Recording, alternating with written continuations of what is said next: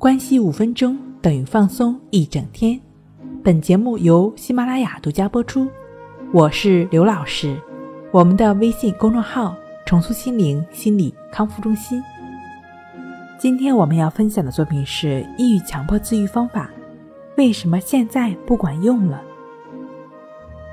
在心理负荷出现抑郁、强迫、焦虑、恐惧等等的症状时呢，一般轻度的症状通过自我调节都比较容易消除，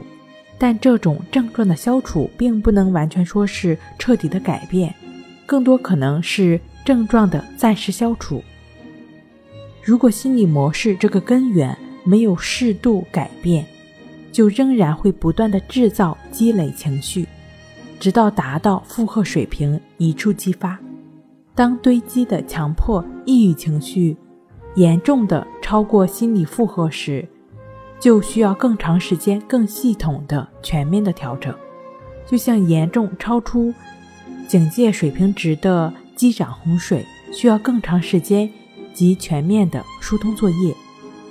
在我的个案辅导中，常常会有患者会问：为什么以前的抑郁表现就是那么典型的一两个方面，但现在却是各个方面呢？这就像我们刚刚说的，积涨洪水，当达到一定的程度，就不再只是河堤薄弱处撕开一个口子，而是全面的吞噬河堤，漫过河道。也就是心理学中所说的泛化，即便是会有抑郁、强迫、焦虑的症状表现的朋友，或者是说你的强迫、抑郁的症状已经开始泛化，你也不用担心，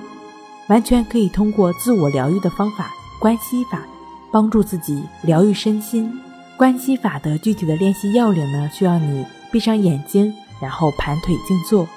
将注意力放在鼻孔的呼吸上。以持续的心去感觉鼻孔处的呼吸进出。关系法的具体的练习步骤呢，可以参见《淡定是修炼出来的》一书。对于常见强迫、焦虑症状表现的朋友呢，按照关系法练习至少一个月，你都是能够体会到一个不错的改善的。好了，今天跟您分享到这儿，那我们下期再见。